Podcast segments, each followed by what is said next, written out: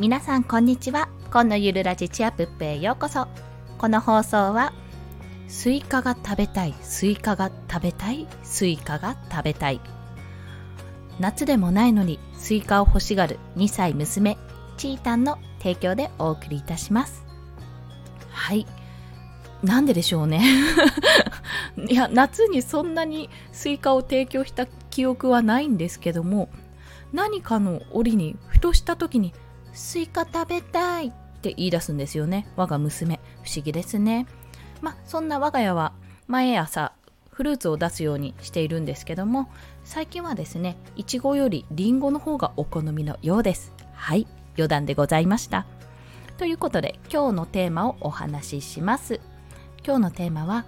上の子イヤイヤ対策3選です。あるあるというところで まあこれはあの下の子が生まれた、まあ、私のように第2子、まあ、第3子とかがね生まれたご家庭もそうですしもしくは1人目で2歳前後になると超絶イヤイヤが始まるんですよ。まあ、魔のイヤイヤ期とも言いますね。またあのそれくらいの年に突発性発疹というものに、まあ、必ずね1回はかかるらしいんですね。かからない子も稀にいるらしいんですけども1回はこうかかる謎の高熱が続いているのになぜか元気。その後ブツブツがパーって出てきて、まあ、痒くもない湿疹がバーって出てきて超絶機嫌が悪くなる。別名イヤイヤ病というような形で言われている病気があるんですけどもまあそちらにかかると手のつけられないくらいにイヤイヤするんですよ。感触を起こすという。実はですね私それで夜中にイヤイヤを起こされてあのナンバー8000子供救急ですね。そちらに電話したことがあります。これは異常だと。もう痛い痛いって言うんでこれは脳になんか障害があるんじゃないかとか何か異常があるんだと思って連絡したらちょっと外に出てあの外の風当ててみてくださいって言われてやってみたら落ち着いたんですよ。突発性発疹別名イヤイヤ病って。あ初めて知ったっていう経験があってそのことからお話ししたいと思いました、まあ、ということで前置きが長くなってしまいましたので3つのこれですね対策3選ということで3つの対策法をお伝えします。1つ目役割分担をする。2つ目他の作業を減らす。3つ目距離を取る。です。役割分担をする他の作業を減らす距離を取る、まあ、こちらについて一つずつ解説していきますね。まず役割分担をするというところなんですけどもこれはママとパパで役割分担をするというところ。これはですねただワンオペのママだとちょっと辛いところがあるのでもしね手助けしてもらえる人が例えばあの実家のお母様だったり、ま、実家とかもしくは夫のね旦那さんの方の実家とかあとは知り合いでも何でもいいんですけどもファミサポさんとかそういった時にやっていただきたいんですがまず上の子がママ派なのかパパ派なのかそこにもよるんですね、ま、今回ママでもパパでもあの2人とも育児に参加できること前提でお話しすると我が家の場合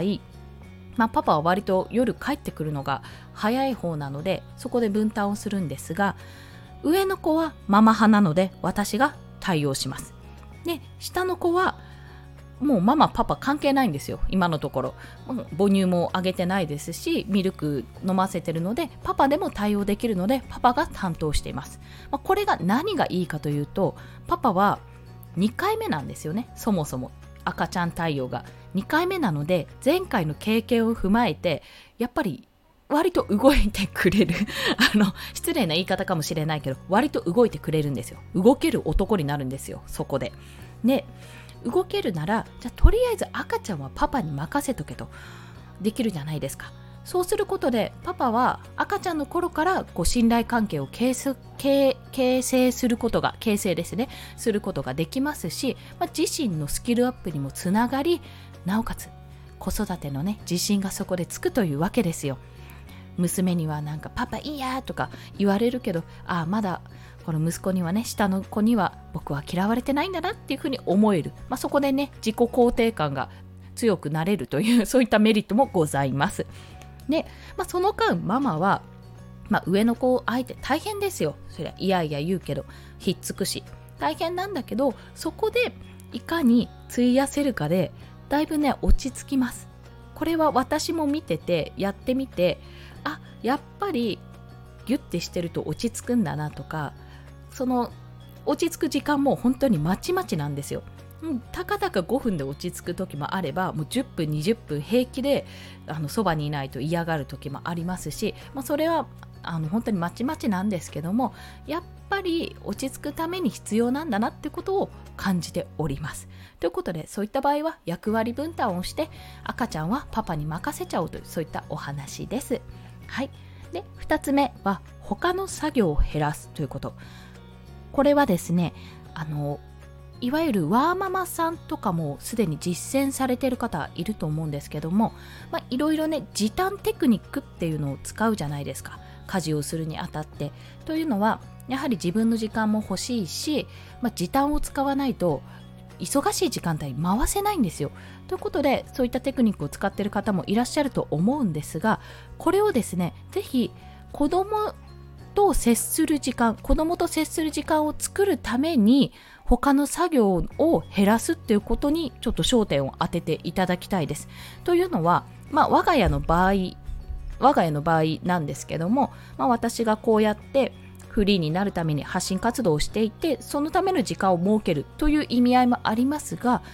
子供と一緒に過ごす時間を作るためにたまにうんたまにって強調しますよたまにまあ、出前を取ったりしていますとご飯を作る時間をそこでやめてじゃあ一緒にいよっかっていうような形にもします、まあ、そうすることで私自身ですねママ自身も正直楽 出前の方がよっぽど楽ってなりますし本人もね好きな食べ物だったらそれで食べられますしちょっとした特別感も出てきて、まあ、ウィンウィンウィンというような形になるんですよ。まあ、ただこれ毎回やると正直味も飽きるしなんか栄養価も気になるしなんせお金はかかるしでちょっとあんまりよろしくないのでその辺のこうその辺はうまい具合に皆さんのこうなんで腕の見せ所だと思うんですけどもじゃあそこ今日はこれしちゃおうかみたいな今日はピザにしちゃおうかみたいな形でやっていただけるといいかと思います。そう他の作業を減らす。子供のための時間を作るために他の作業を減らす、まあ、効率化する時短にするというところでございます。最後3つ目なんですけども距離を取るということ。これは結構逆説的じゃないって今まで言っていることと違うじゃんと思われると思いますがあまりにもギャーってなった時、まあ、暴れて暴れてもう反り返るわ寝転がるわ足手足バタバタさせるわって危ない時は、まあ、一旦危険じゃないところ主に我が家はベッドなんでベッドの上に置くんですけど広いんでね、まあ、布団の上とかそういったところに置いて見守る。距離をとって見守る。これに尽きる。それはもう本当にお気に入りの毛布を渡しても落ち着かなかったりじゃあこれする？これ食べる？とかこれで落ち着く？っていうそのいつもの大好物をね与えても落ち着かなかったりあとはまあ、向こうが無理難題を押し付けた時だですね。もう家にないのに夜にいきなりケーキが食べたいギャーって泣いたりとかねそういったことがあるので、まあ、そういった時はもうこれは自分の興奮がね落ち着くた落ち着くまで子供の興奮が落ち着くまで一回こう置いて 一回置くんですよ。安全なところに。置いた上で見守りながら距離をとって様子を見ると。こっちはこっちで違うことをやるっていうふうにしています。まあ、生還するというような形ですね。で、基本的に向こうが、ママとか、こっちを見たり気にしたりしたら、何って言おうと思いますが、向こうがまだギャーってなってる時は、もうこちらからは何もアクションは起こさない。そういうふうにしないといつでも泣いて泣けばどうにかなるとかそういうふうに思われてもちょっとこちらとしては嫌ですし何より本人が感情をこう頑張って出して全部全部出して落ち着こうとしてるんだなってこちらとしては考えてるんですね。そういうふうに感じているのでまあ、それならもうとにかく出させてあげようと。ストレス発散をあそこでさせてあげようと思って生還している状態でございます。もちろん無視ではなく見守っているという、まあ、ここね強調しますよ。ネグレクトじゃないって思われるかもしれないのでいやいや違います。見守っているんですと。ね、まあしばらくね声も落ち着いてなんかあのチュパチュパチュパチュパしちゃうんですけど親指。それをしてなんか頑張って落ち着いてきたなっていうタイミングでどう？みたいな形で聞いて落ち着いたって。どうするって。なんか飲むっていうような形でね声かけしてふうっていうような状態にさせますね、まあ、これはもうどのご家庭でもそうなのかわからないんですけどとにかく我が娘は本当に感触というかイヤイヤが強いんですよ。なんかもうね全身で感情を表している。もう劇団員のようにもうこう言ったら怒られるかもしれないですけどあの舞台の上の藤原竜也さんみたいですよ。なあって。なんでだーっていうふうに本当に本当にそれくらいねもうエネルギーあふれる泣きを見せるんですよね。本当なのでまあちょっとね正直対応できないんですよ。こちらも。無理やり落ち着かせてもそこは意味ないから。じゃあもうこれは出させてあげようという結論に達したんですね。ということで距離を取るということでございます。はい。まあ、最後おさらいしますと上の子のイヤイヤ対策。3選ということで1つ目役割分担をする。パパママとパパとママで、まあ、上の子下の子のそれぞれ分担をすると。で2つ目は他の作業を減らすと。子供のための時間を作るために他の作業を減らす。で3つ目は距離を取る。あまりにも落ち着かない時はもう安全を考慮した上で距離をとって見守るというところですね。こちらが対策3選ということでございました。いかがでしたでしょうか？今回ですね、まあ、我が家のこれは経験なのでまたこれがねあのー、イヤイヤ期上の子が収まったら今度は下の子が2歳前後でまたイヤイヤするわけじゃないですか。またね対策は変わってくるとは思うんですけども取り急ぎこの現時点でのこの今のお家でのイヤイヤ対策をお伝えしました。はい。すいません。間が空いたのは息子がですねあの自己主張を始めまして ま、泣いたんですね。なので一度止めて再び息子を脇に抱えながら収録を続けております。ということで今日の「合わせて聞きたい」は過去の放送でお話ししているどこだ？ナンバー43ですね。パートナーが新生児育児を行う3つのメリットをこちらリンクを貼っておきます。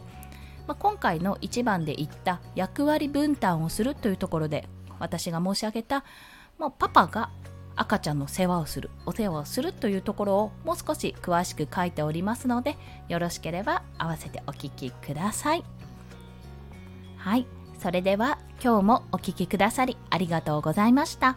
コンでした。ではまた。